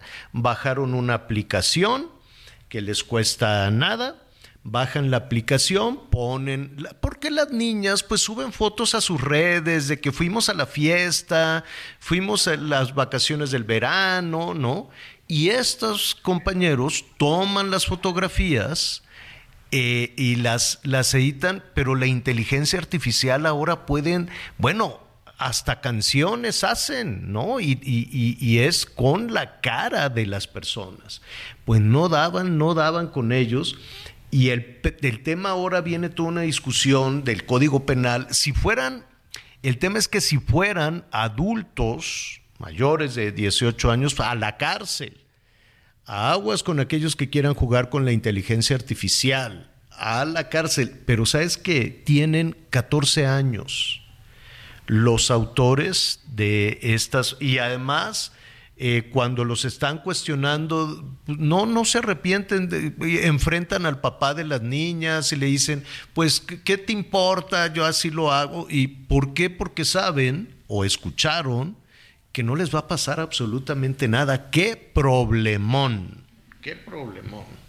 Yo no sé qué harían ustedes o qué pueda hacer la, la ley, pero ahí tenemos un tema todavía no resuelto de uso de inteligencia artificial y como tienen 14 años los autores de esto, pues ellos dicen, pues nada, lo vamos a seguir haciendo, tenemos la aplicación, porque además están vendiendo y están ganando dinero con eh, las modificaciones de las fotografías de sus compañeritas de la escuela. ¿Qué opinan? ¿Qué opinan, Miguelón?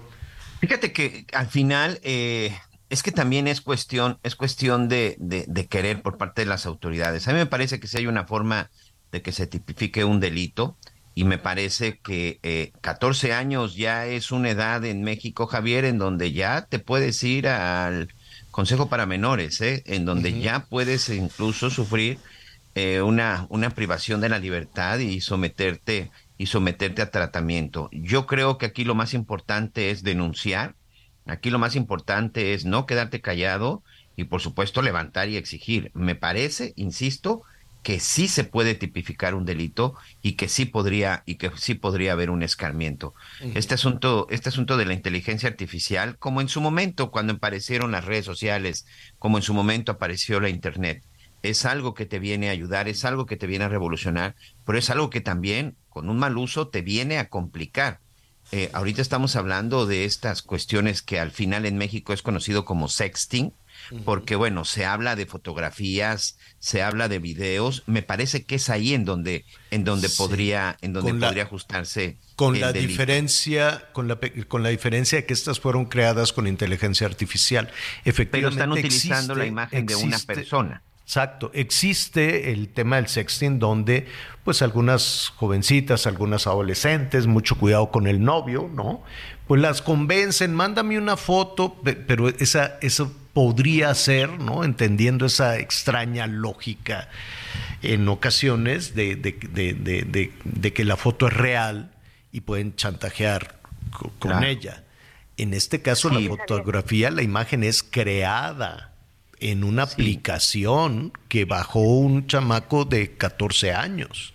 Sí, sin duda, pero fíjate, si ahorita nosotros estamos con ese debate, no quiero pensar si este caso llega a una a las manos de algún ministerio público del típico que dice, no procede, no pasa nada, retírese y vámonos. Claro. Ahora una cosa. Sí. Eh, mira, también se trata un poco de voluntad. Por un lado, hay unos vacíos legales en este sentido, porque pues esto de la inteligencia artificial y sus alcances, pues todavía ni siquiera lo tenemos claro. Por lo tanto, pues hablar de legalidad o ilegalidad, estamos lejos de, de hacerlo. Pero pues también un señor me estaba comentando que podría ser robo de identidad, ¿no? Porque pues finalmente ellos usurpan la cara de una ni de una jovencita y ya hacen lo que quieran, pero es ella. Entonces, eh, podría ser una, una posibilidad pues para levantar una denuncia este y la otra Javier pues mira voy a sonar trillada pero vámonos al interior de nuestra casa a ver mijito tienes madre hermanas abuela o sea qué estás haciendo también tenemos que meternos en eso porque pues digo de aquí a que la ley nos ayude pues no sé qué va a pasar primero pero sí es muy delicado este tema Sí, pues está sucediendo en España, es un hervidero. eh, pues ya les estamos informando, porque allí están, ya los encontraron, la policía cibernética dijo, pues son estos chamacos, uno tiene 12. Eh, es un grupo de, de chamacos, el más grande tiene 14, uno tiene 12, bajaron la aplicación, utilizaron las, las, este, eh, no, citaron las. eh, em, hola Gonzalo Oliveros, que me, así yo estoy tratando de, de cerrar el tema de la inteligencia artificial. Pásale, Gon, no te vayas, ahorita, ahorita hablamos. Este, el problema ya está. ¿Quién lo debe retomar?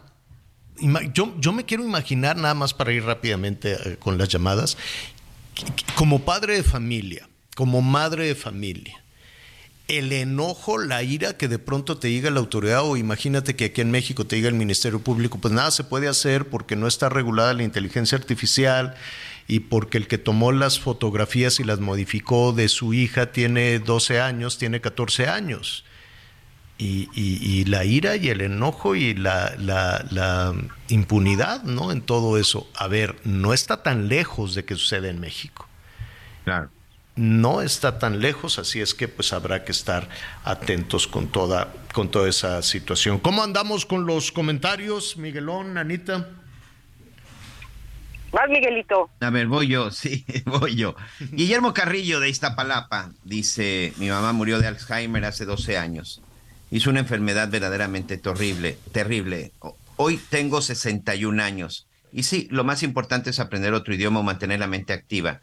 Por parte de mi madre ya van dos tíos que tienen el mismo problema y es una enfermedad muy horrible. Por cierto, eh, esto también este, tiene que ver porque estas son de esas enfermedades que de pronto se pueden heredar. Estimado Javier, menciona un problema más. No existen albergues gratuitos para ancianos sin recursos con o sin Alzheimer.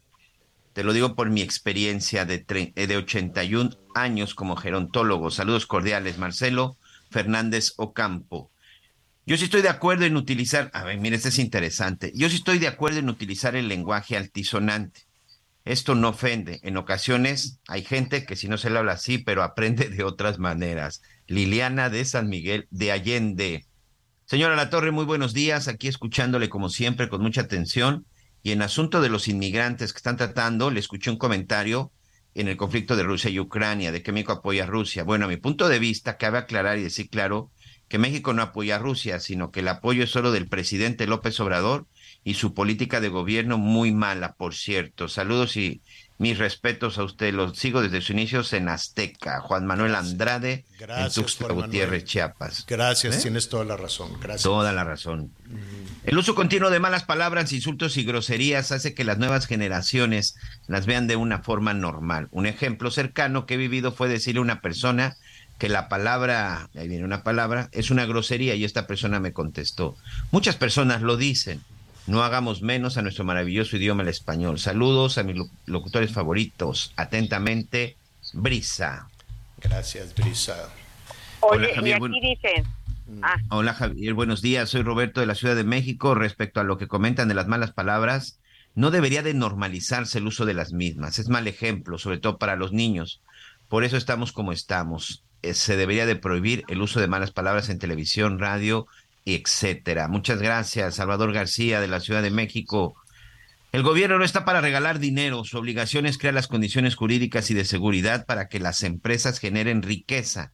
Tan aplaudido este gobierno incompetente y populista que regala nuestros impuestos para personas que solo saben estirar la mano. Wendy Nares, muchas gracias también. Sí, ya estamos mejor, muchas gracias. Eh, buenas tardes, saludos a todos. Armando Robles desde Cancún, por Avenida Guayacán. Ah, mira, es mi vecino, yo también estoy aquí por la Guayacán. Yo soy vendedor de autos de una marca japonesa y mi agencia está en el Estado de México. Y desde aquí, a jalones y estirones, hemos seguido vendiendo y como dicen, va saliendo para el chivo. El chiste es no desesperarse, sino tener paciencia, porque ya se está empezando a regularizar la situación. Esto en relación al tema de la gente que se va en busca de otras oportunidades. Mira, también Julia Martínez desde Cancún, mucha gente que nos sigue en Cancún y me da gusto. Buenos días, queridos amigos. La verdad, no hay ninguna necesidad de escuchar hablar así a una muchacha tan bonita y que se supone bien educada, en el caso de Shakira. Qué triste es ver cómo se ha cambiado la libertad por libertinaje. Tengan un bonito y exitoso día. Julia Martínez desde Cancún. Anita. Oye, claro que sí, aquí dice, hola, soy Abraham. Sobre esos niños, deberían castigarlos alejándolos de todas las redes sociales y sancionar a sus padres para que ellos vigilen qué hacen. Eh, este es, bueno, Adrián Pérez. Buenos días, no me gustan las malas palabras, pero ya la gente habla así normalmente, sobre todo la juventud. De cinco, cuatro son groserías. Saludos Javier, Miguel, Anita. Y pues también hay personas que dicen que por ejemplo, Alejandra Loyola desde Tlanepantla, con respecto al manejo del lenguaje, antes nos decían que las groserías solo se deberían de utilizar como último recurso. En cuanto a los medios de comunicación, era obligación tener carrera de periodismo, conocer la historia de México y evitar a todas las palabras poder dar ejemplo de la comunicación. Es lo que pienso. Gracias y felicitaciones al programa Alejandra Loyola. Bueno, pues eh, eh, muchísimas Muchísimas gracias. Fíjese que eh, así muy, muy rápido, mañana vamos a retomar. Ya vi que los artistas luego, yo no sé por qué se meten en esos berenjenales. ¿No? Eh, hablábamos de Shakira con Piqué y que los niños están, este, pues que, que, quedan en medio y casi siempre se dan unos agarrones cuando truenan muy feo. ¿Se acuerdan, Miguel, Anita, nuestros amigos? Una serie, este muy famosa que se llama Game of Thrones. Buenísima, ¿no? Y esta, eh, una actriz, este, Sophie Turner, que salía ahí la, como pelirroja también, ¿no? Eh, Sophie Turner, este, pues se había casado con uno de los Jonas Brothers, y entonces este pues nada se divorciaron y creo que creo que ha sido un escándalo. Ella dice que se enteró casi casi con un con un WhatsApp y que estuvo terrible. Pues ahora tiene una un este tema de, tienen dos niñas y el marido se las quitó el Joe Jonas.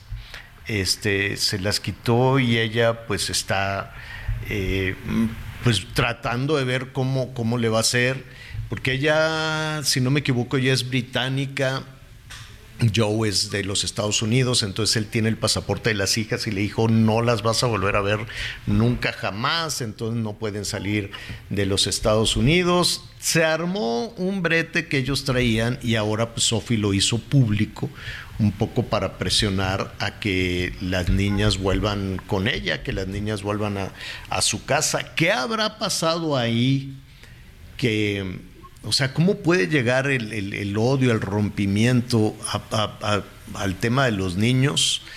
Eh, en México le dicen como violencia vicaria, que hace una, uno de los dos hace todo lo posible por quitarle las criaturas, ¿no? Pero en el caso de los famosos, sí y los niños necesitan a su mamá y a su papá. Entonces, entre los papás, pues pueden, o sea, que arda Troya en la habitación, en el juzgado, donde sea, pero hay que realmente pues pensar en resguardar la salud mental de los niños. Son heridas, Javier, muy profundas. Son que, que se, se van a manifestar de diferentes formas mucho más adelante. Agarrarlos como botín este, para hacerle daño al otro a mí me parece una gran tragedia pues eh, es y también la forma de utilizar eh, las leyes ha resultado muy, muy complicada. Y antes de irnos nos preguntan, oye, ¿y Peso Pluma? Pues sí, canceló. ya canceló en Tijuana, ya canceló en Culiacán, ya canceló en León, Guanajuato, ya canceló en Querétaro, canceló en Puebla y canceló en Acapulco. Todo cancelado. Ya lo puso en, en, sus redes sociales, ¿no? Dijo, pues ni modo, adiós, que te vaya bien. Yo cancelo todos mis, todos mis conciertos. Qué pena. Y porque esto, pues entre que sí que no, eh, aunque diga la presidenta municipal de Tijuana, no son unos muchachos traviesos, no, no son, son amenazas serias que se tienen que tomar con muchísima seriedad. Ya tú nos platicabas ayer. Y qué pena que eso esté sucediendo en nuestro país, ¿no? Que eh, en medio, en, medio de, pues, de una fiesta, de una celebración, de un concierto, pues los artistas tengan que, que, cancelar. Seguirá con sus conciertos en otros lados, seguramente canceló algunos en Estados Unidos, va a seguir eh, presentándose en diferentes partes, le está yendo muy bien a Peso Pluma, muy, muy bien. Este cobra un dinero, o sea, sí, sí cobra bien por sus presentaciones pero pues veremos, ¿no? Veremos qué es lo que sucede. Por lo pronto no hay concierto, mañana le diremos la gente que compró boleto, pues qué va a hacer, si le regresan el dinero o cómo va a estar la cosa. Por lo pronto llegamos a la parte final, me da muchísimo, muchísimo gusto que nos acompañe Anita Lomelía, aunque sea un ratito, pero te saludamos. Gracias Javier, muy buenas tardes y nos escuchamos mañana Miguelito, Buena, buen día. Gracias Miguel Aquino. Gracias. Muchas gracias señor, Anita, amigos, buenas tardes, buen provecho. Es cierto, vámonos a, vámonos con una sopita caliente que nos hace falta. Yo lo espero a las diez y media en Hechos Azteca 1. Siga con nosotros en el Heraldo Radio.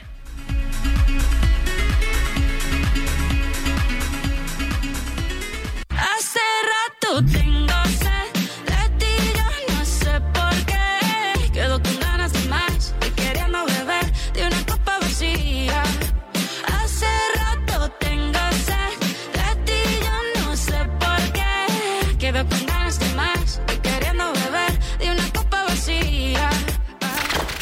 Gracias por acompañarnos en Las Noticias con Javier La Torre. Ahora sí ya estás muy bien informado.